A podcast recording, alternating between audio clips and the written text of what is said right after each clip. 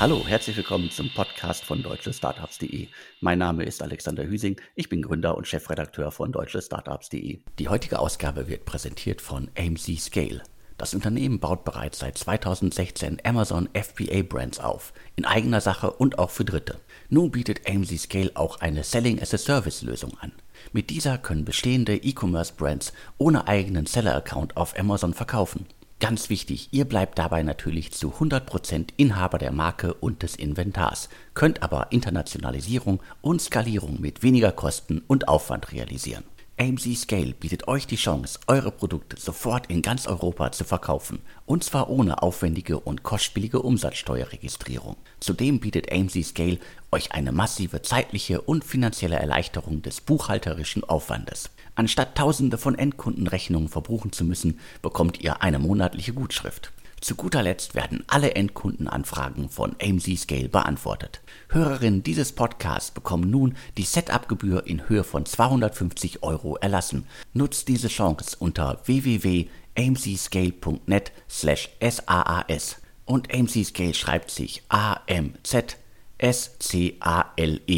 Den Link findet ihr wie immer aber auch in den Show Notes zum Podcast. Heute habe ich in der Leitung Sophie Chung. Sophie ist die Gründerin von äh, QNO Medical. Wie kann man das am besten beschreiben? Ich glaube, digitale Plattform für die Arztsuche im In- und Ausland ist so die, äh, die passendste Beschreibung. Hallo Sophie. Hallo Alex, ich freue mich sehr, dass ich hier sein darf. Ja, sehr gerne. Also kannst du uns noch mal abholen? Also wo steht ihr? Was ist bei euch gerade los? Äh, was gibt's Neues zu berichten? Ja, also du hast uns schon ganz gut zusammengefasst. Ähm, QNO Medical, wir sind eine eine Plattform äh, im Gesundheitsbereich. Wir helfen Patienten, den richtigen Arzt zu finden und zwar ähm, auch nicht nur im Inland, sondern auch im Ausland, weil wir auch sagen, der richtige Arzt ist vielleicht nicht der, der unbedingt äh, im nebenan sitzt, sondern es kann auch einer sein, der woanders ist. Und das wollen wir transparenter machen. Uns gibt es seit mittlerweile äh, über fünf Jahren. Wir sitzen in Berlin, sind so 70 Mitarbeiter ähm, arbeiten mit Ärzten und Krankenhäusern in über 30 Ländern zusammen, äh, haben Patienten schon aus über 200 Ländern gehabt. Das sind so sind ein paar Eckpunkte, um auch darzustellen, wie international und global wir agieren.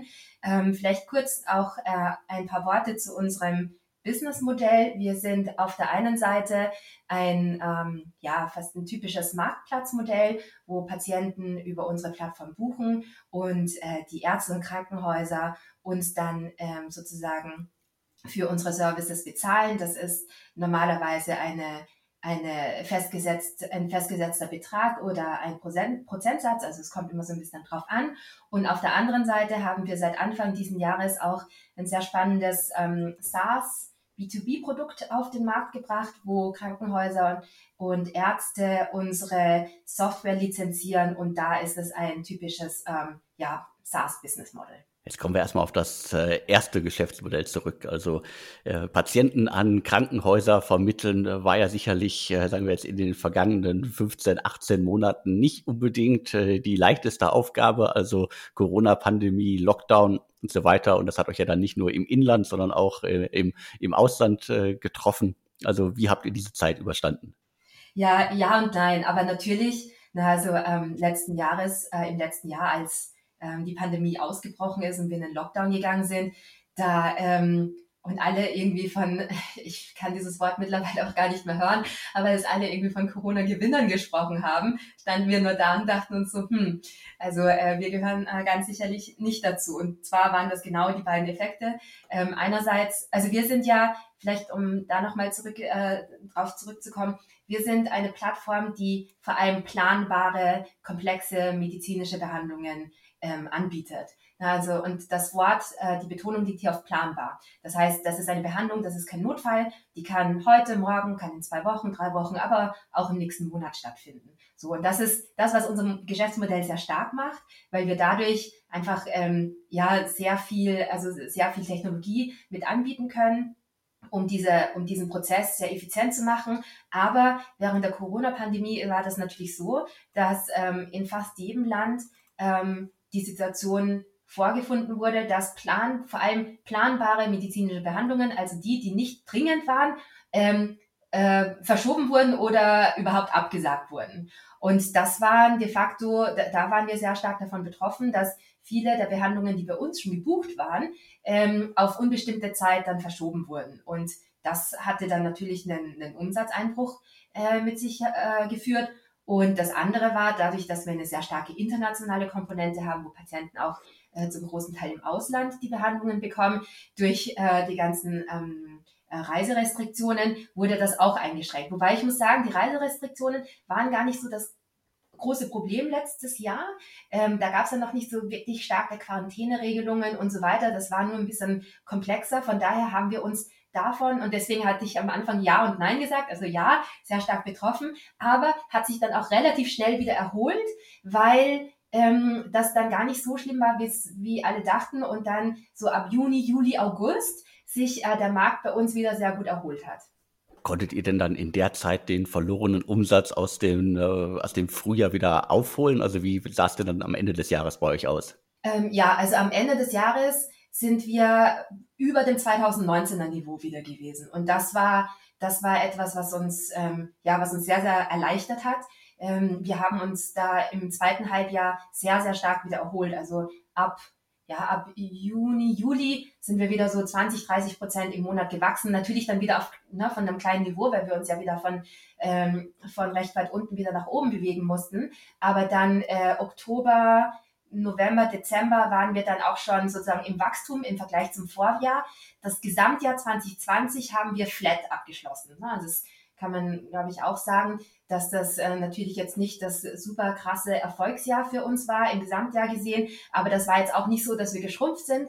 Ähm, wir hatten ein sehr starkes erstes Quartal, ähm, dann ein sehr, sehr schwaches zweites Quartal und das dritte und vierte Quartal, da haben wir uns wieder erholt. Und das hat insgesamt dazu geführt, dass wir sozusagen auf insgesamt auf Jahressicht auf gleichem Niveau abgeschlossen haben wie 2019 und dann in 2020 ähm, Quartal 1 und 2 wirklich sehr, sehr stark gestartet sind und reingewachsen sind und da ähm, ja, also diesen berühmten Inflection Point auch wirklich darstellen konnten oder können. Und ähm, das ist natürlich etwas, was ja uns auch sehr erleichtert hat nach so einem ja, sehr anstrengenden, intensiven 2020, dass es jetzt in 2021 deutlich ähm, weiter nach oben gegangen ist. Wie kam denn dann jetzt sozusagen die, die Ergänzung? Du hast es gerade angesprochen, ihr äh, seid eigentlich eher ein Marktplatzmodell und äh, jetzt gibt es sozusagen auch äh, eine, eine, Software. Also ihr seid sozusagen in ein anderes Segment da reingerutscht, in Anführungsstrichen. Also was sind so die Hintergründe für diesen ja, Wandel, um sich da auch nochmal anders dann aufzustellen? Ja, das war, das ist eigentlich ganz spannend. Ähm, wir haben ja über die letzten fünf Jahre eine sehr starke Technologie und also wir nennen sie bei QNO immer Maschine aufgebaut, in der wir de facto nichts anderes machen, als einfach eine sehr starke ähm, äh, Patientenmanagement äh, Logik eingebaut haben. Also wenn ich da kurz äh, erklären darf, ne? also eine, eine Patientenjourney bei, bei uns fängt ja damit an, dass ein Patient irgendwie eine Behandlung braucht und dann ins Internet geht und anfängt irgendwie zu recherchieren.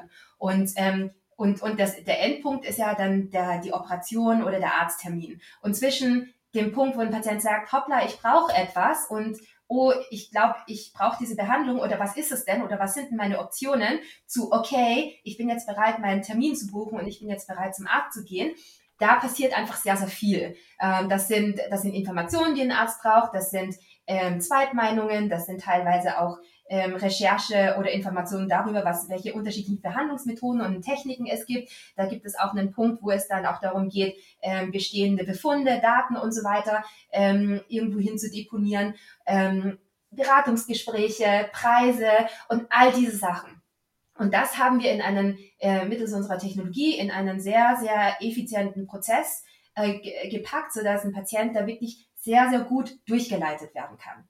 So, und das haben wir für QNO Medical, für unsere, für unsere B2C-Plattform über die, die letzten fünf Jahre gebaut, sehr, sehr nah am Markt mit ähm, wirklich vielen, vielen tausenden Patienten und dadurch ein sehr, sehr starkes Produkt entwickelt.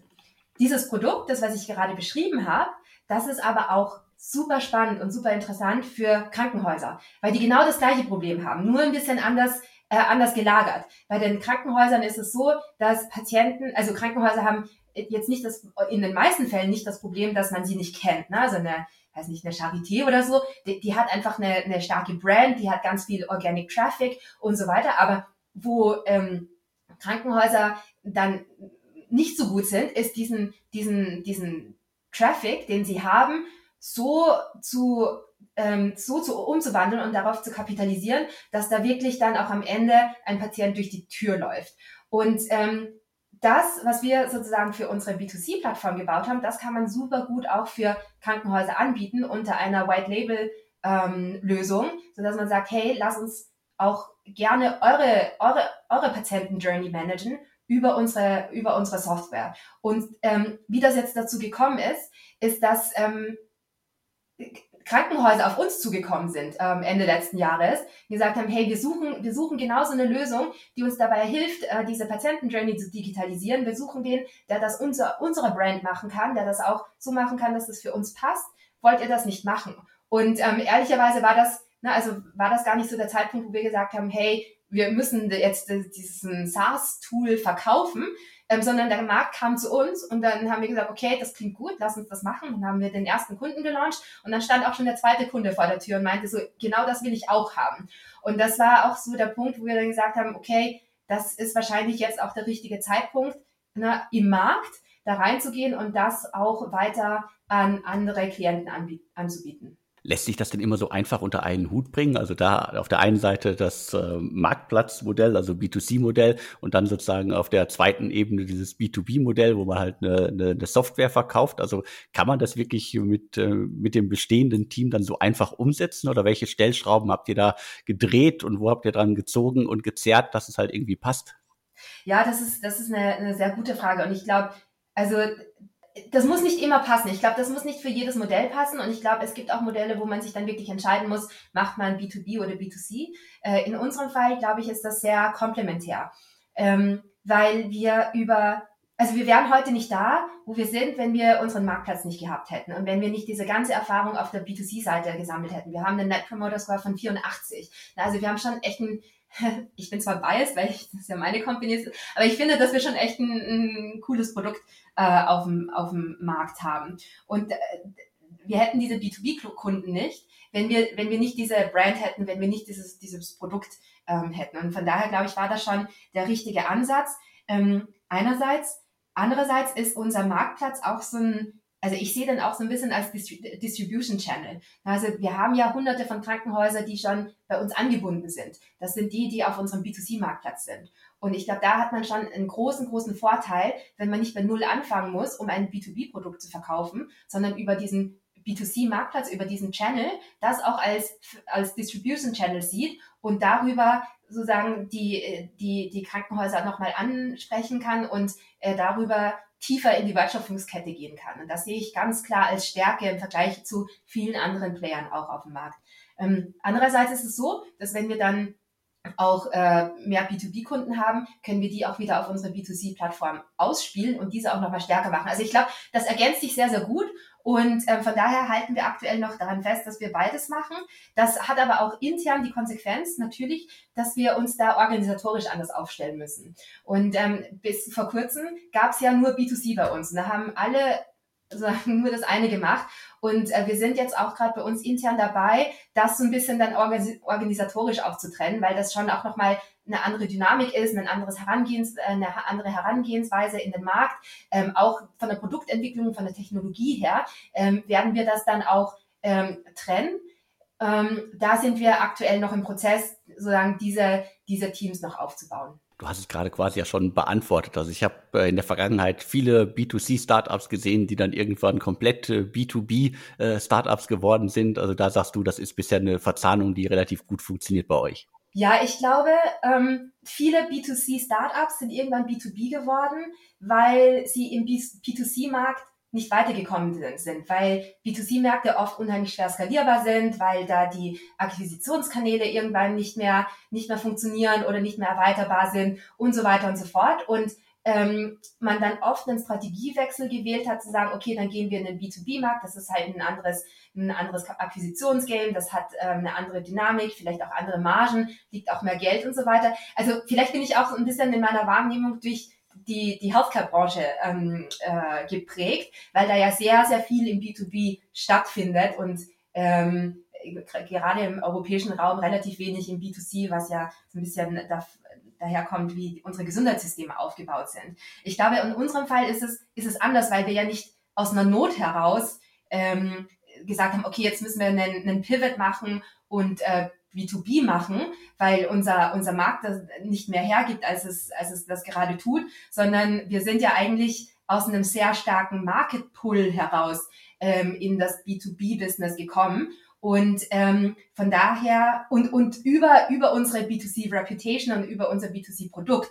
Und von daher glaube ich, ist das eine, eine leicht andere Ausgangslage zu vielen, zu eventuell vielen anderen. Und von daher glaube ich, dass das ähm, ja nach wie vor Sinn macht. Wie bist du denn eigentlich zu diesem Thema gekommen? Also wie bist du in die Szene gerutscht, um dann letztendlich ein Startup zu gründen, das äh, Arztsuche im In- und Ausland macht? Ähm, ja, über viele, über viele Schritte. Also bei mir war das jetzt nicht so, dass ich irgendwann in meinem stillen Kämmerlein gesessen bin und dann ging die Birne, die Glühbirne an und dachte so, okay, das, das muss ich jetzt machen. Es war auch nie nie die Arztsuche im Ausland, das, was, ähm, was mich fasziniert hat oder was mich nicht losgelassen hat.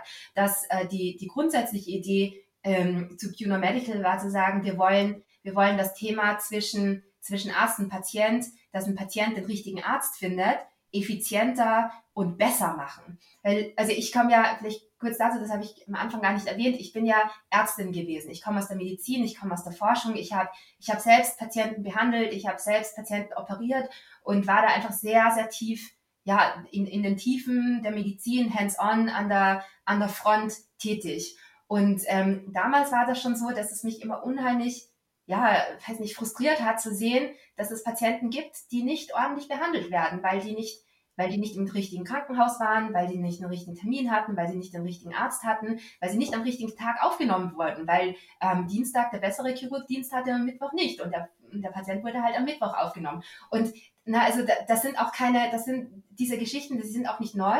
Und wenn du dich mit du kannst je, mit, dich mit jedem Arzt unterhalten oder mit jeder Krankenschwester oder Krankenpfleger, die werden dir die, genau die gleichen Geschichten erzählen. Und das ist, das ist etwas, was ein, also ist ein riesen, riesengroßer Missstand und vor allem für jeden einzelnen Patienten und deren Familienmitglieder, die das durch, durchleben müssen. Und das war für mich immer der Punkt, wo ich gedacht habe, das kann doch nicht sein. Das kann doch nicht sein, dass in einer so modernen Welt, wo es so viel Technologie gibt, dass Patienten noch immer auf gut Glück behandelt werden. Und manche werden unheimlich gut behandelt, verstehe mich nicht falsch. Ne? Also das Gesundheitssystem ist super gut in ganz, ganz vielen Fällen. Aber jeder Fall, jeder einzelne Patientenfall, der nicht gut genug behandelt wurde und wo man das hätte verhindern können, ist zu viel. Und das war, das war immer so die innere Frustration, die ich hatte. Ich habe natürlich dann nicht sofort äh, irgendwie gegründet. Das war, na, ich, ich komme auch nochmals aus einer anderen Generation. Das war, ähm, ich ich bin so 2008 mit meinem Studium fertig geworden. Da gab es auch Digital Health in dem, in dem Sinne noch, noch gar nicht. Ich bin dann in die Unternehmensberatung gegangen ähm, und habe dann so ein bisschen die Seiten gewechselt. Was auch nochmal super spannend war, das Thema Healthcare aus einer sehr wirtschaftlichen Sicht zu verstehen und, und äh, zu bearbeiten. Und nach meiner Zeit in der Unternehmensberatung, das war dann auch so die Zeit, als Rocket Internet groß geworden ist, als Zalando groß geworden ist und so dieses Thema Digitalisierung und Startup dann auch so ja gesellschaftsfähig geworden ist und dann auch bei mir angekommen ist. Und diese Idee hat mich dann einfach nicht mehr losgelassen. Dieses Thema, dass man mittels Digitalisierung ähm, nochmal äh, wirklich lebensverbessernde oder ja, lebensverbessernde ähm, Produkte auf den Markt bringen kann. Das fand ich unheimlich faszinierend, auch vor allem im Kontext der Medizin. Ich habe mich dann noch immer nicht getraut zu gründen oder ich war noch immer nicht bereit. Ich bin dann nach New York gegangen zu ZocDoc. Das ist ähm, einer der frühen und nach wie vor großen Digital Health Unicorns da. Ähm, die machen so Arztterminbuchen. Also man kennt ja Dr. Lieb und DocPlanner hier bei uns. Das ist quasi der, der Vorgänger dazu. Und ähm, da war ich dann drei Jahre lang, war sehr stark im, im Produktbereich unterwegs. Und erst danach war ich bereit zu sagen, okay, ich habe jetzt meine Idee, ich bin jetzt bereit zu gründen. Und die Idee war zu sagen, eine, eine Plattform zu, zu bauen, die Patienten dabei hilft, den richtigen Arzt zu finden und sich nicht auf ein einzelnes Gesundheitssystem beschränkt.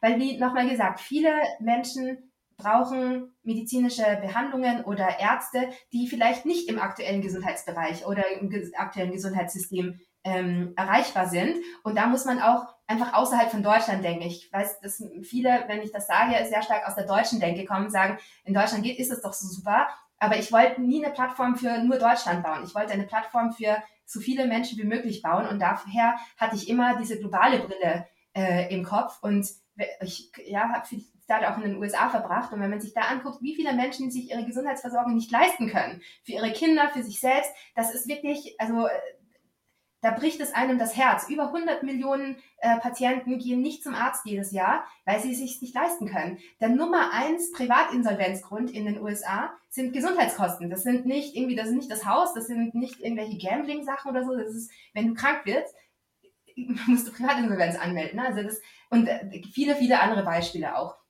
Und das wollte ich lösen. Und ähm, dass wir dann gesagt haben, okay, wir fangen mit einem sehr starken, mit einer sehr starken Cross-Border-Komponente an, war sozusagen die Konsequenz daraus. Das war eben nie sozusagen die Grundidee zu sagen, wir bauen eine, eine Cross-Border Healthcare-Plattform, sondern wir wollten immer eine Plattform bauen, die Patienten dabei hilft, den richtigen Arzt zu finden. Irgendwo mussten wir anfangen und haben gesagt, okay, der White Spot ist wahrscheinlich da im Cross-Border-Bereich, weil innerhalb des Landes findet man irgendwie immer noch den Arzt. Also wenn Patienten dazu gezwungen werden oder wenn Patienten tatsächlich einen Vorteil davon haben, ins Ausland zu gehen für eine medizinische Behandlung, da sind sie wirklich auf sich alleine gestellt. Da passiert unheimlich viel, ist unheimlich intransparent und da können wir aktuell den größten Mehrwert schaffen. Und so haben wir QNO Medical sehr stark auf diesen Cross-Border-Bereich ähm, gelegt. Mittlerweile ist es so, dass ungefähr die Hälfte unserer Patienten tatsächlich Cross-Border sind und die ähm, andere Hälfte innerhalb des, eigenes Land, des eigenen Landes die Behandlung bekommen. Also wir sind gar nicht mehr so diese starke Cross-Border-Plattform, wie man uns vielleicht ähm, ja,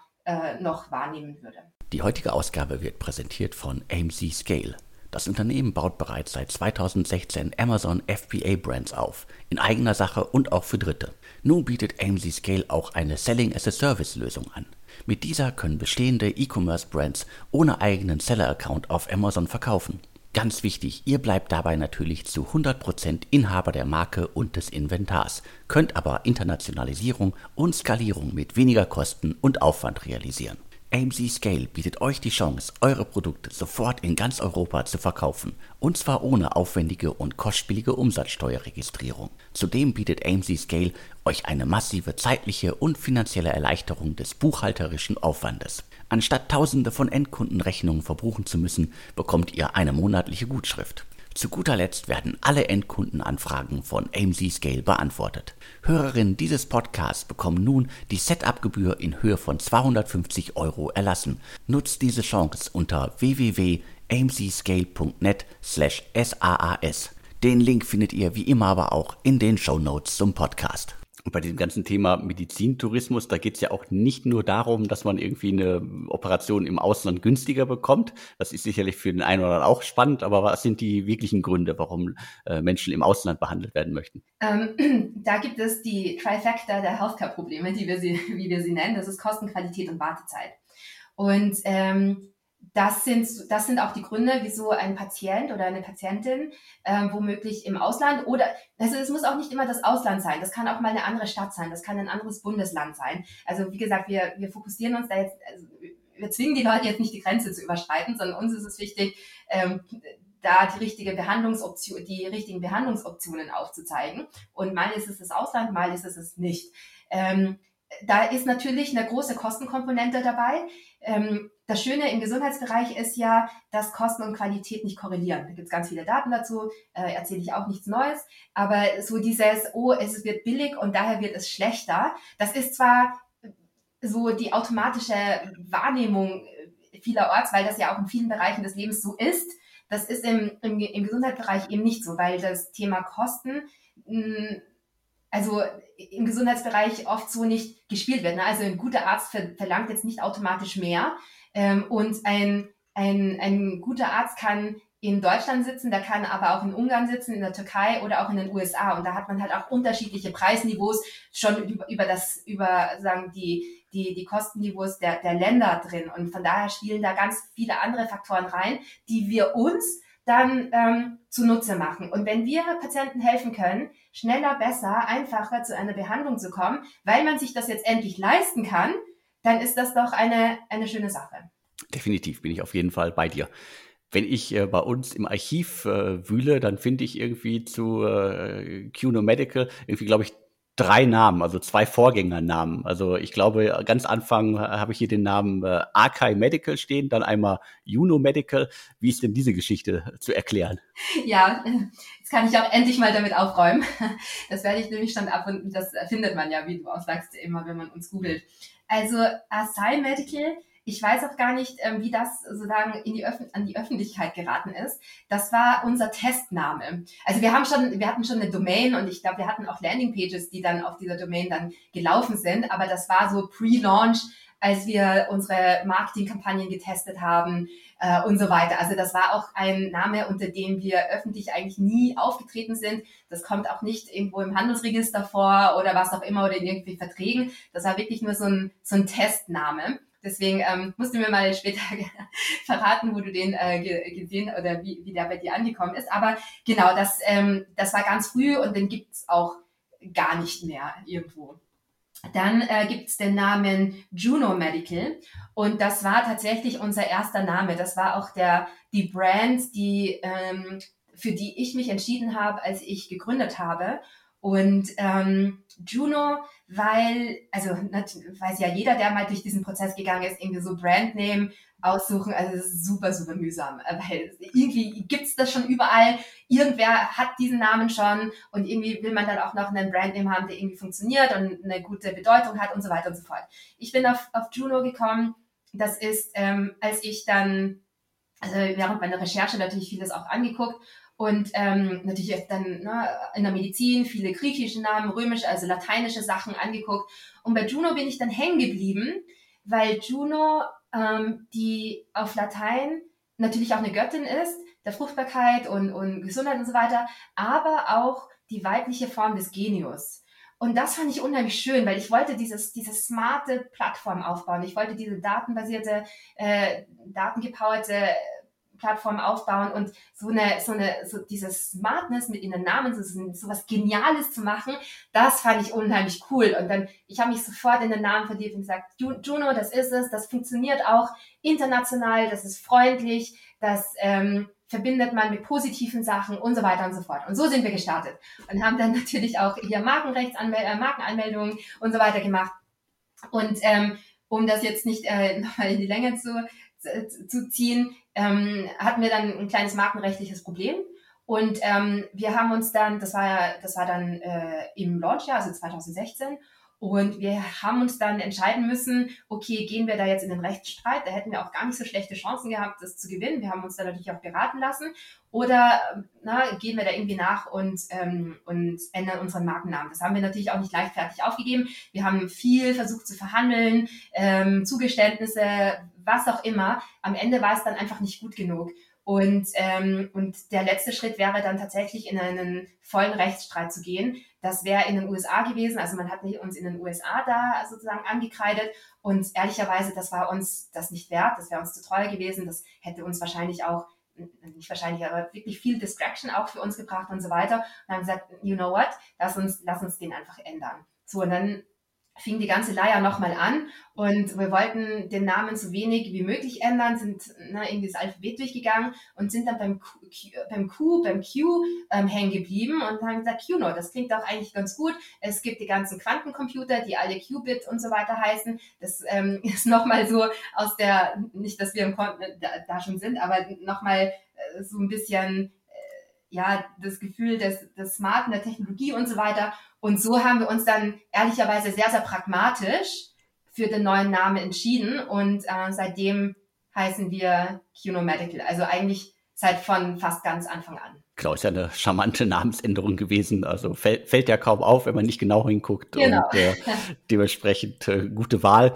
Und ich glaube, den, den ersten Namen, äh, euren Testnamen, äh, haben wir, glaube ich, einfach vor etlichen Jahren entdeckt. Ich meine, das ist jetzt schon lange her. Es war Oktober 2015 unser erster Artikel, äh, weil ihr von Anfang an äh, Project A äh, Ventures mit an Bord hattet äh, oder habt. Und dementsprechend war das, glaube ich, so der Antrieb, äh, wie wir euch entdeckt haben. Keine Ahnung, vermutlich über den Investor, der ja einigermaßen bekannt ist, Florian Heinemann und Co. Das war sicherlich der Aufhänger, warum wir euch damals schon geoutet habt, obwohl ihr noch in der Testphase wart. Ah ja, ja, das, das spricht ja auch dann wieder für euch, dass, dass ihr eigentlich ähm, immer sehr früh und, und auch äh, die Sachen, die noch undercover und in Stealth sind, dann auch schon ähm, entdecken könnt. Genau, Investoren ist ja auch direkt äh, ein spannendes Thema. Also ich habe es gerade schon gesagt, also Project A Ventures ist einer eurer Investoren. Äh, wie ist denn da sonst so die, der Stand der Dinge bei euch? Also äh, was habt ihr bisher gemacht? Wie viel Investment habt ihr aufgenommen und wo soll die Reise dahin gehen? Ja, also genau, Project A ist ähm, unser allererster Investor gewesen und seitdem auch ein, ein, ein super toller Partner, also wirklich seit von Anfang an dabei und, und, und immer noch dabei. Ne? Also ich ich äh, treffe den, den Anton Weiz, das ist der Partner, der, der uns sozusagen unter seinen Fittichen hat, fast wöchentlich auf einen kurzen Austausch, ähm, um ein Update zu geben und so weiter. Also das ist wirklich eine sehr, sehr enge, eine sehr enge ähm, äh, Zusammenarbeit und macht super viel Spaß. Ähm, und da muss ich auch sagen, habe ich auch als, als Gründeranfängerin damals wirklich viel Glück gehabt, so einen Investor von Anfang an dabei zu haben. Mittlerweile ist unser Cap-Table natürlich ähm, ge, ge, gewachsen. Wir haben weitere VCs äh, bei uns, viele auch aus dem Ausland, äh, spannenderweise auch sehr früh schon aus dem Ausland. Das spricht nochmal für das internationale Geschäftsmodell aus den USA, ähm, 500 Startups, Kima Ventures aus, aus Frankreich, MS und AD aus, äh, also eigentlich ein, ein, Fonds, der japanisches Geld hat, aber aus den USA ähm, sozusagen raus äh, operativ tätig ist.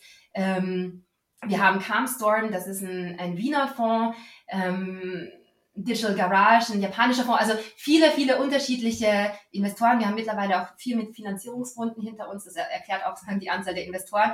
Und dann haben wir auch ähm, einige große deutsche Family Offices hinter uns stehen, wie zum Beispiel das, das Listen Family Office und so weiter. Also das ist eine sehr, sehr gute Mischung aus professionellen VCs, ähm, großen Family Offices und einigen ähm, Angel-Investoren, ähm, den Alfred Luger von Fantastic haben wir zum Beispiel, oder den Christian Weiß, ähm, ähm, ex-Rocket, ex-Project A auch, äh, den man wahrscheinlich auch kennt. Also viele ähm, ja, Namen aus der Szene macht unheimlich viel Spaß.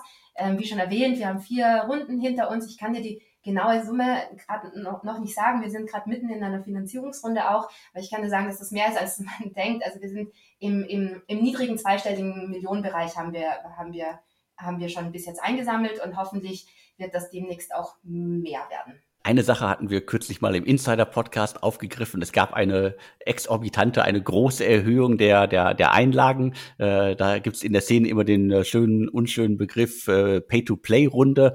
Und das hatten wir auch vor einigen Wochen mal im Insider-Podcast aufgegriffen. Was war denn dafür der Hintergrund? Das ist ja an sich immer ein schlechtes Zeichen, in den meisten Fällen zumindest, wenn ein Startup äh, so viele Anteile neu ausgibt, äh, was ja in den meisten Fällen zur Verwässerung führt und nur die Investoren, die mitziehen, halt äh, die, die Anteile halten können. Also was waren da die Gründe? Ja, vielen Dank, dass du das nochmal ansprichst. ich muss sagen, ich bin, ich bin so fast aus dem Bett gefallen, als ich, als ich gehört habe, dass sie uns gebracht hat. Weil eigentlich ist es immer schön, wenn man, wenn man, äh, ja, wenn über einen gesprochen wird. Aber das war ähm, tatsächlich, also wenn ich, das war keine Pay-to-Play-Runde. Also klar, wie du sagst, eine Pay-to-Play-Runde ist, wenn, wenn man halt auf einer Down-Round, auf einer niedrigen Bewertung ähm, eine Finanzierungsrunde macht und dann wirklich die Leute dazu zwingt mitzumachen und die, die nicht machen, mitmachen, verwässern unheimlich. Und ähm, das war bei uns aber nicht der Fall. Also wir haben tatsächlich, und das habt ihr ja auch richtig gesehen, haben eine, eine sehr starke äh, Anteilserhöhung äh, durchgeführt. Wenn man aber nochmal genauer guckt, sind die Anteile ähm, zum sehr großen Teil an mich und meinen Co-Geschäftsführer, Sebastian Blöckner, gegangen.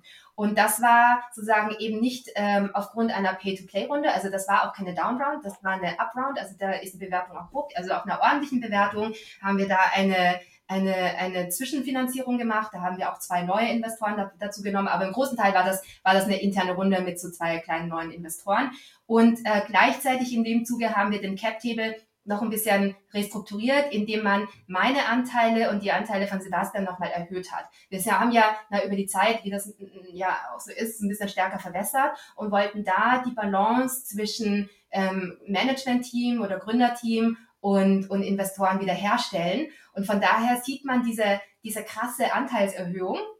Aber wenn man dann nochmal genau guckt, und das ist auch öffentlich verfügbar im Handelsregister, dann sieht man, dass diese Anteile eben nicht dass diese Verwässerung oder diese, diese Anteilserhöhung nicht an die Investoren gegangen ist. Die haben für ihre, die haben einen ordentlichen Preis für die Anteile gezahlt in dieser Runde, in die sie investiert haben und eigentlich nochmal zusätzlich verwässert über die Anteilserhöhung von uns. Also eigentlich muss man sagen, das war ein total starkes Signal und ein total starkes Zeichen, dass die Investoren uns das so zugestanden haben, weil im, im, im Ende war das, also hat es uns als Company stärker gemacht und nochmal für das Fundraising gut vorbereitet, weil weiß man ja auch, ne, also dass wenn der Cap Table ein bisschen schief ist, dass es auch kein guter Case ist für neue Investoren da reinzukommen. Von daher waren da alle aligned.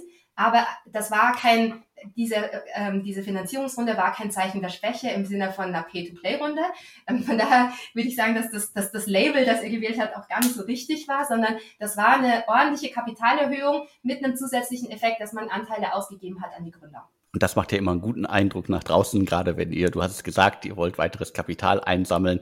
Da schauen ja viele Investoren häufig darauf, äh, wie viel Anteile hält das Gründerteam, das Managementteam noch und dementsprechend habt ihr euch da einfach besser aufgestellt. Richtig. Und das, ähm, das sagen, also die Leute, die sich das jetzt genau anschauen, die sagen auch, boah, richtig stark. Also es ist richtig stark, dass die Investoren da so hinter den Gründern stehen und das auch in der, das jetzt auch nochmal gemacht haben, auch in, in dieser Phase. Von daher ähm, war das eigentlich ähm, ja, ein, ein, ein sehr guter Move von uns und gar nicht ein, ein, ein Zeichen der Schwäche.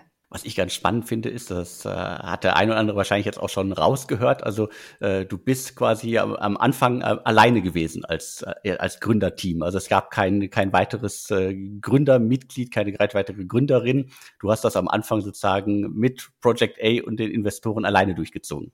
Ja, ganz am Anfang gab's nur mich und Project A.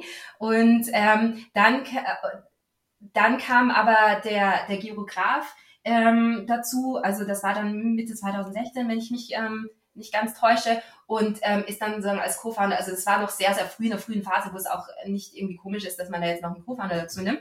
Äh, der kam dann dazu. Aber ich, ähm, das ist tatsächlich so gewesen, dass es am Anfang nur mich und Project A gab und das quasi sagen die, die Gründer oder die, die, die Grundformation ähm, war. Was hat das denn für Vorteile, wenn man da alleine ist? Also ich muss sagen, na, also damals war das auch noch ähm, Ende 2016 da, ich glaube, das sieht man, da hat man die Sachen auch noch so ein bisschen anders gesehen als heute. Also heute sind, finde ich, so Gründer viel besser, krasse Qualität an, an neuen Gründern kommen auf den Markt, krasse neue Startups und so weiter. Das war, da, da gab es diese, also diese Dynamik war noch nicht so stark.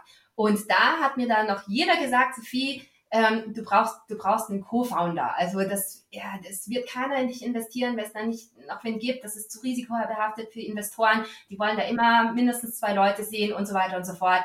Und auch, na, Gründen ist super hart, du brauchst wen an deiner Seite, blablabla und so weiter. Und dann habe ich äh, ein, ein wirklich äh, augenöffnendes Gespräch gehabt mit einem sehr, sehr, sehr erfolgreichen Gründer in den USA, auch wirklich äh, Unicorn, hatte drei äh, Co-Founder und so weiter. Und das war so der Einzige, der mir ins Gewissen geredet hat und gesagt hat, Sophie, mach's alleine. Ähm, stell dir das beste Team ein, das du dir leisten kannst. Also Second Level, das beste Management-Team, das kriegst du alles auf dem Markt, bezahl sie ordentlich, aber sei an der Spitze alleine. Und das war so der Gegenpol zu dem, was man mir immer gesagt hat. Ich meine, am Ende habe ich dann Co-Founder gehabt und dann sieht ja, in welche Richtung er es mich dann auch getrieben hat. Aber das war, also mich hat's nicht gestört. Ich habe auch nie meine Gründung abhängig davon gemacht, ob ich jetzt einen Co-Founder finde oder nicht. Aber ähm, das war natürlich ähm, schon auch eine etwas, was mich sehr stark beschäftigt hat.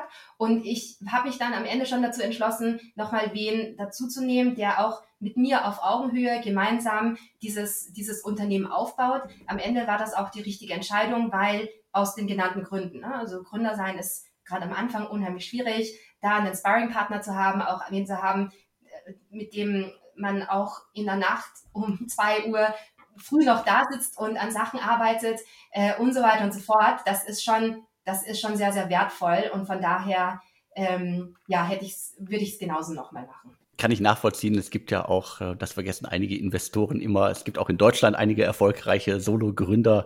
Äh, in dem Fall fallen mir jetzt erstmal natürlich äh, Männer ein, aufgrund der Geschichte der Startup-Szene. Also Lars Hinrichs mit Sing, er hat es alleine gemacht. Heiko Huberts äh, Big Point und danach ja noch etliche andere Unternehmen gegründet, hat es auch alleine gemacht und äh, da fallen, glaube ich, noch äh, eine Handvoll, findet man auch in Deutschland, die da sehr erfolgreich auch bis zum Exit ein Unternehmen alleine geführt haben. Ja, absolut. Aber genauso auch Gegenbeispiele. Von daher, ich glaube nicht, dass das jetzt mittlerweile so ein, so ein Knockout-Kriterium ist, ob man jetzt Single-Founder ist oder ein Founder-Team. Ich glaube, das geht, da gibt's überall Vorteile und Nachteile und wie du sagst, da gibt's auch überall gute Beispiele in beiden Richtungen. Und von daher äh, muss es, glaube ich, einfach in der Situation passen. Was steht denn jetzt abseits der Finanzierungsrunde, die ihr stemmen wollt, sonst so auf dem Programm, auf der Agenda bei euch für die kommenden äh, Wochen, Monate? Ich meine, das äh, Jahr ist gefühlt ja schon fast rum. Äh, ist jetzt sozusagen dann das künftige vierte Quartal für euch ein heißes Quartal oder wie sieht's da aus? Ja, also das vierte Quartal, das ist immer, das ist immer so ein bisschen ein gemischtes Quartal, weil ähm, äh, Oktober, November unheimlich starke Monate bei uns immer sind. Also wir, wir sind auch so ein bisschen saisonal unterwegs. Also August zum Beispiel, der, der, der ist immer so ein bisschen schwächer, weil da sind alle auf Urlaub, da will irgendwie keiner zum Arzt gehen. Das ist auch total verständlich. Ähm, und dann kommen alle zurück und dann ist der Herbst und ähm, dann wollen alle sich wieder um ihre Gesundheit kümmern und das freut uns natürlich und dann zieht das unheimlich stark an. Ähm, und dann kommt äh, Dezember und Dezember ist ja grundsätzlich ein schöner Monat, weil Weihnachten ist. Der ist für uns dann immer so ein bisschen zweischneidig. Also die erste Hälfte vom Dezember ist noch irgendwie gut und dann die zweite Hälfte ist ehrlicherweise dann, da tut sich dann nicht mehr viel. Da sind alle bei ihren Familien, da haben die auch alle schon Geld ausgegeben für ihre Weihnachtsgeschenke und so weiter. Da will auch keiner mehr über seine Gesundheit sprechen. Na, also da, das ist ja so das Letzte, ähm, worüber man dann nachdenken möchte. Und ähm, von daher ist Dezember dann immer so ein da, da ist immer so ein kleiner kleiner Dip, das ist auch immer ein bisschen langsamer für uns. Das ist aber auch nicht unbedingt schlecht, weil das gibt uns dann auch Zeit, wieder ein paar andere Themen ähm, aufzuräumen und vor allem dann auch für Q1 ähm, wieder vorzubereiten, weil Q1 ist dann auch wieder ein sehr, sehr starker Monat äh, äh oder äh, Quartal wieder. Und ähm, genau, von daher freuen wir uns sehr auf, das, auf, auf Q, Q4. Das ist immer ein sehr, sehr starker Start mit so einer kleinen Verlangsamung äh, Ende Dezember rein und äh, dann wieder Kraft tanken für, für Januar und Februar, weil das sind dann auch immer super starke Monate für uns. Aber gibt es da irgendwas, was ihr besonders gerade vorbereitet oder gibt es irgendwelche Themen, an denen ihr gerade besonders arbeitet? Ja, also das ähm, immer. Aber ähm, aktuell sind das ähm, zwei besondere Themen und ein Thema, an dem wir ohnehin immer arbeiten. Das Thema, an dem wir ohnehin immer arbeiten, sind, sind Produkte, Produktlaunches, Features. Wir arbeiten gerade auf einer ähm, Login-Section, ähm, die nochmal sehr viele Services für unsere Patienten anbietet. Also quasi fast eine, ja, so eine Account-Section zum, zum Management deiner, deiner Gesundheitsdaten, wo du auch deine, deine Laborbefunde, deine Fotos, deine Daten eingeben kannst und auch für andere Sachen verwenden kannst und diese auch unheimlich einfach an ähm, Ärzte, Krankenhäuser schicken kannst und noch vieles mehr. Also wirklich so ein, so ein Feature-Set, ähm, das jetzt äh, bald in, als MVP gelauncht wird und so weiter. Also an der Technologie, an der Automatisierung, das sind so laufende Themen, aber da kommen immer ähm, wieder spannende Produktlaunches raus. Ähm, die zwei sagen sehr großen strategischen Themen, die bei uns gerade auf dem Tisch liegen, ist ähm, einerseits das Thema B2B, also Software SaaS, das was wir vorhin auch schon besprochen haben. Das ist wirklich ähm, sehr, sehr ja, sehr, wie sagt man auf Deutsch, also exciting auf, auf Englisch, also sehr, sehr da ist unheimlich viel Potenzial, da ist unheimlich viel Interesse im Markt. Ähm, freuen wir uns sehr stark drauf, dass wir das ähm, nun auch auf die Straße bringen mit mehr, mehr Kunden und da unsere Technologie auch hier wirklich zur, zur Anwendung bringen, nicht nur über unseren Marktplatz, sondern wirklich vor Ort, auch bei den, bei den Krankenhäusern und auch international. Das ist auch schön. Unser erster Klient ist ne, in Deutschland und ein zweiter Klient kommt wahrscheinlich irgendwie aus dem, aus dem osteuropäischen Raum. Es ist nicht äh, auszuschließen, dass unser dritter, vierter, fünfter Klient aus den USA kommt und so weiter. Also das ist ähm, etwas, was da ist unheimlich viel Momentum dabei. Da sind wir auch in einer Marktsituation, wo es nicht viel andere Anbieter gibt, beziehungsweise keine, die das in der Form anbieten. Und da werden wir auf jeden Fall einen starken Fokus drauf setzen. Und das andere Thema, ähm, das damit einhergeht, ist internationale Expansion natürlich. das, was wir in unseren Kernmärkten machen. Wir sind sehr stark im, im westeuropäischen Raum, also UK, Deutschland, ähm, Irland, Frankreich, Niederlande und so weiter. Und da wollen wir natürlich auch nochmal stärker gehen. Da ist natürlich das Thema USA nochmal ein großes Thema, was jetzt nicht für Q4 auf der, auf der Roadmap ist, aber ähm, für 2022. Aber das muss natürlich auch entsprechend vorbereitet sein. Also uns, uns wird nicht langweilig. Das ist gut. Ich bin damit jetzt auch einmal durch mit meinen Fragen. Gibt es noch etwas, was dir wirklich wichtig ist? Ja, eigentlich glaube ich, haben wir viele Themen angesprochen und das war auch wirklich sehr, sehr detailliert. Also mir fällt im Moment gerade nichts ein, aber wenn es wen gibt von den Zuhörern, der noch Fragen hat, man findet mich überall im Internet, wirklich. Und äh, von daher äh, sprecht mich auch gerne an. Ja, sehr gerne. Dann äh, vielen Dank für die vielen Infos, für, für den Einblick in äh, ja, fast äh, sechs Jahre Startup-Entwicklung mit äh, ganz vielen Höhen und Tiefen. Äh, Corona und auch der, die Namensänderung fand ich auch extrem spannend, dass du das mal erklärt hast. Das betrifft ja viele Startups und gerade in der Anfangsphase sehe ich da viele Startups, die ihren Namen schnell wieder über Bord werfen. Dementsprechend vielen Dank dafür. Die heutige Ausgabe wird präsentiert von AMC Scale. Das Unternehmen baut bereits seit 2016 Amazon FBA Brands auf, in eigener Sache und auch für Dritte. Nun bietet AMC Scale auch eine Selling as a Service Lösung an. Mit dieser können bestehende E-Commerce Brands ohne eigenen Seller-Account auf Amazon verkaufen. Ganz wichtig, ihr bleibt dabei natürlich zu 100% Inhaber der Marke und des Inventars, könnt aber Internationalisierung und Skalierung mit weniger Kosten und Aufwand realisieren. AMC Scale bietet euch die Chance, eure Produkte sofort in ganz Europa zu verkaufen, und zwar ohne aufwendige und kostspielige Umsatzsteuerregistrierung. Zudem bietet AMC Scale euch eine massive zeitliche und finanzielle Erleichterung des buchhalterischen Aufwandes. Anstatt tausende von Endkundenrechnungen verbuchen zu müssen, bekommt ihr eine monatliche Gutschrift. Zu guter Letzt werden alle Endkundenanfragen von AMC Scale beantwortet. Hörerinnen dieses Podcasts bekommen nun die Setup-Gebühr in Höhe von 250 Euro erlassen. Nutzt diese Chance unter www.amcscale.net slash SAAS. Und mir bleibt jetzt eigentlich nur noch zu sagen und tschüss. tschüss.